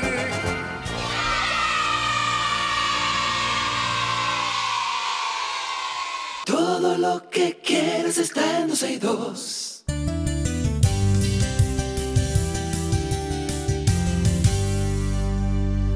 Estamos en una conversación realmente importante. Recibimos en cabina a la vicepresidenta de Mercadeo y Retail Financiero de CCN, la señora Madeline Martínez, prima mía, pero hay que tratarla con respeto porque es la señora en jefa. Y vamos a conocer un proyecto que, bueno, me encanta, una nueva campaña que se llama El peso del bullying. Madeline, bienvenida. Hola, querida Karina. ¿Cómo estás? Prima. Querida Te- tengo prima. que tratar con respeto, pero claro.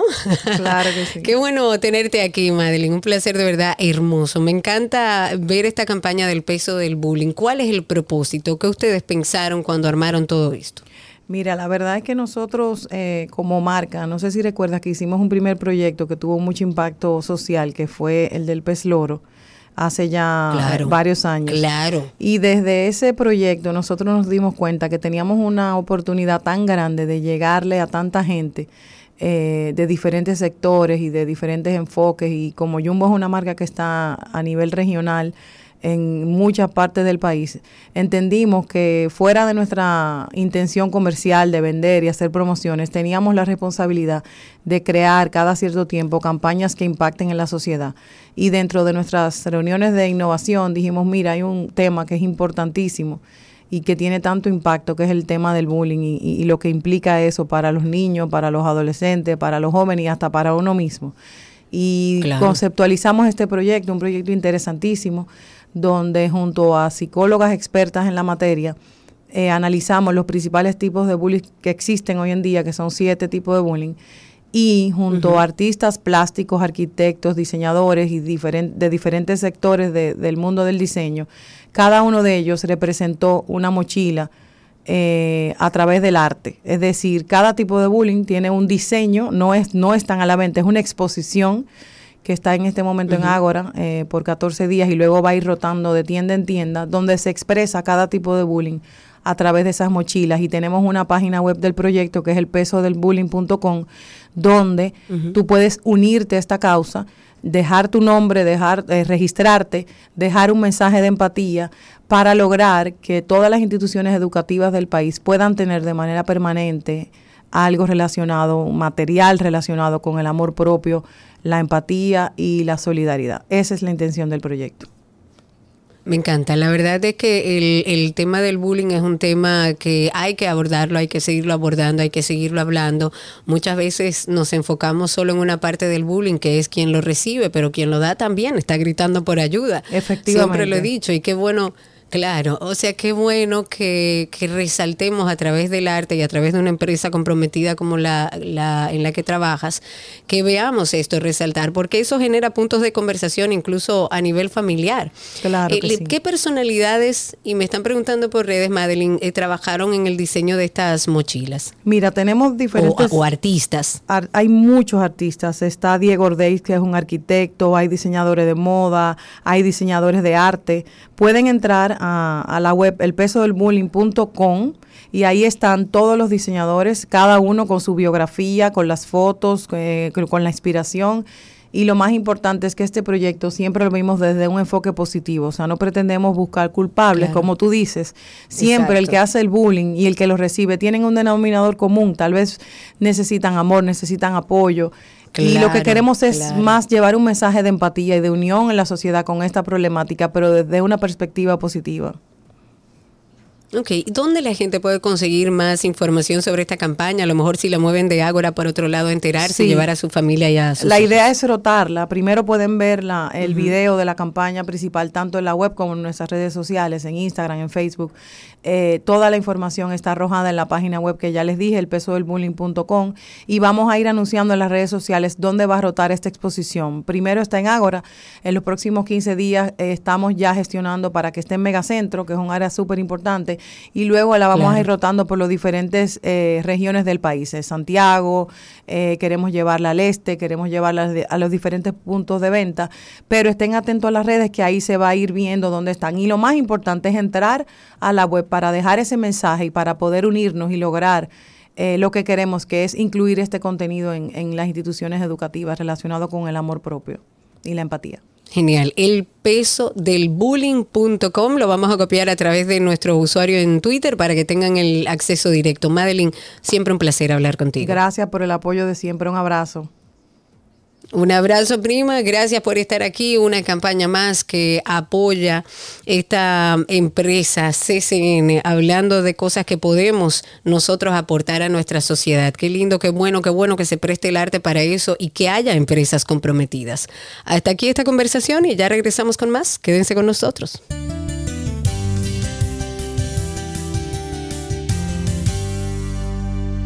Todo lo que quieres está en 12 y 2.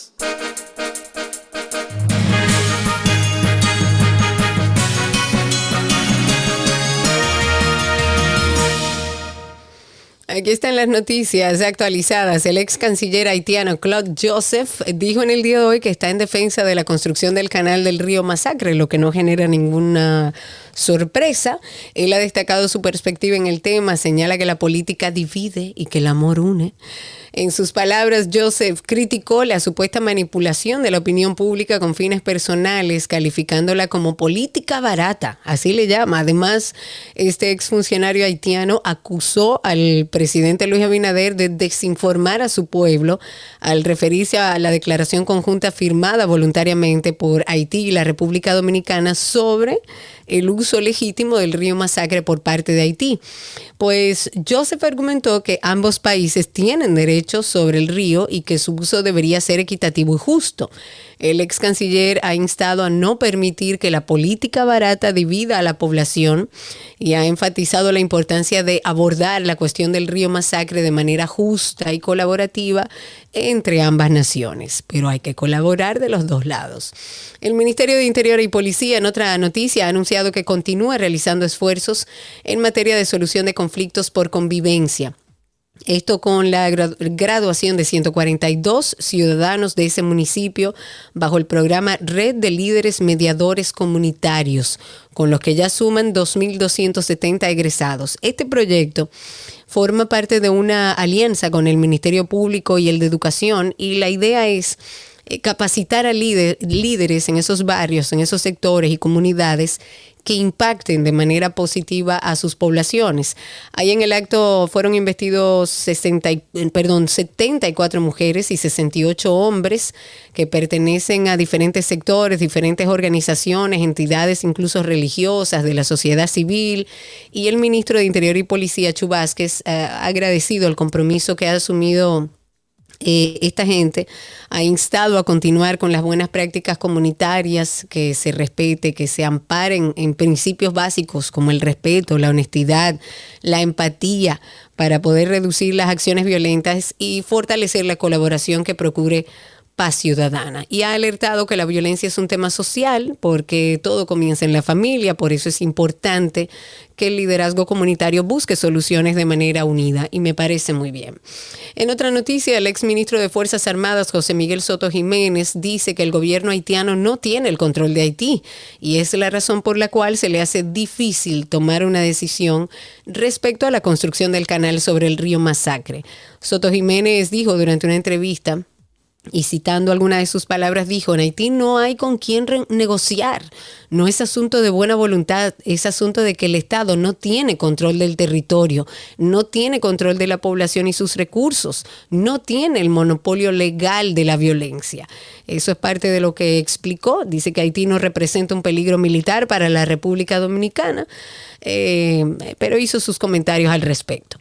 En otros temas, cambios en el Tribunal Constitucional. En el mes de diciembre, cinco jueces del Tribunal Constitucional incluido su presidente Milton Rey Guevara, terminan sus funciones en la alta corte luego de haber agotado ya el periodo de 12 años para el que fueron escogidos Rafael Díaz Filpo, Lino Vázquez Samuel, Víctor Joaquín Castellanos y justo Pedro Castellanos Curi completan la matrícula de los magistrados que van a ser sustituidos por el Consejo Nacional de la Magistratura. Los jueces fueron designados por el organismo el 21 de diciembre del 2011 y se trata de los últimos que aún eh, permanecen en el Tribunal Constitucional de la primera matrícula escogida en ese año. Para la sustitución eh, se agotará un proceso de convocatoria, evaluaciones de los postulantes y, bueno, otros procedimientos establecidos constitucionalmente. En otra noticia, a pesar de los desafíos críticos que enfrenta, que enfrenta el sector eléctrico en el país, marcadores o marcados por la necesidad de inversión para rehabilitar la red de transmisión y evitar eh, los famosos apagones, el subsidio extraordinario al sector ha representado el 57.9% de lo que ha erogado el Estado en programas de ayuda. Hasta el 11 de agosto de este año, para que tengan una idea, el gobierno ha erogado un total de 84.266 millones de pesos a través de seis programas sociales para mitigar la creciente inflación económica, de los cuales 48.801.7 millones de pesos fueron destinados al sector eléctrico.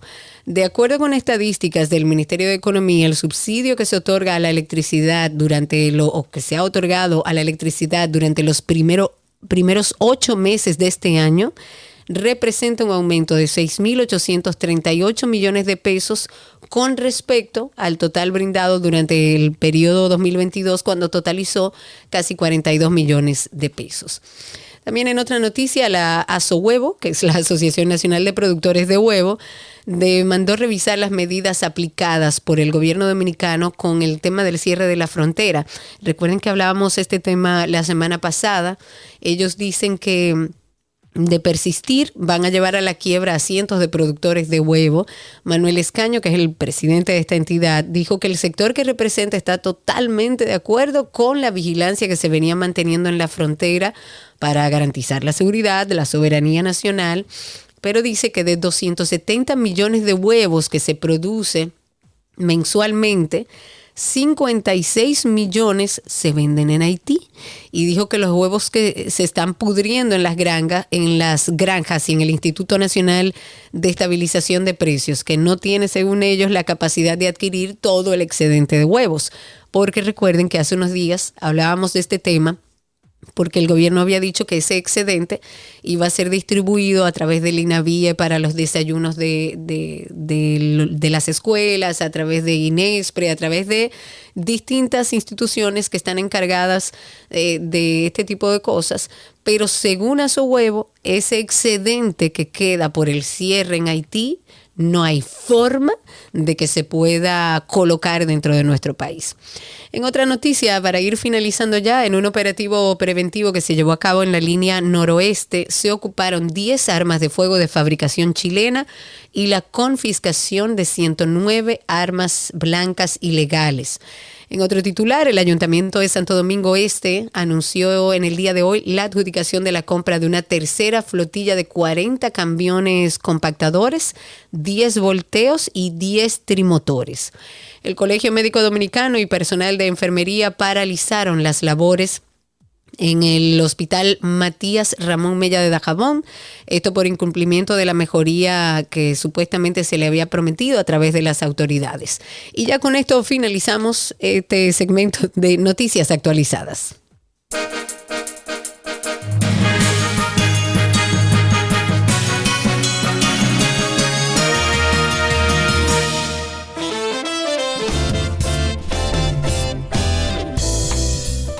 Bueno, señores, llegamos al fin. Me quedó un poco de aliento, un poco, no mucho. Mañana Sergio, mañana Sergio se reintegra con nosotros ya. Me dice Clara ver que ya tiene opciones de karaoke, que cualquier cosa que le hagamos saber que ya va. Clara, te amo. Tú tienes que ir. ¿Cómo así? Gracias a todos los que estuvieron con nosotros a través de Twitter Spaces. Adiós, Ani. A todos los que continuarán con nosotros escuchando nuestro podcast. Recuerden, Karina y Sergio After Dark. Así nos consiguen en Instagram y por ahí mismo tienen el enlace. Será hasta mañana. Chau, chau.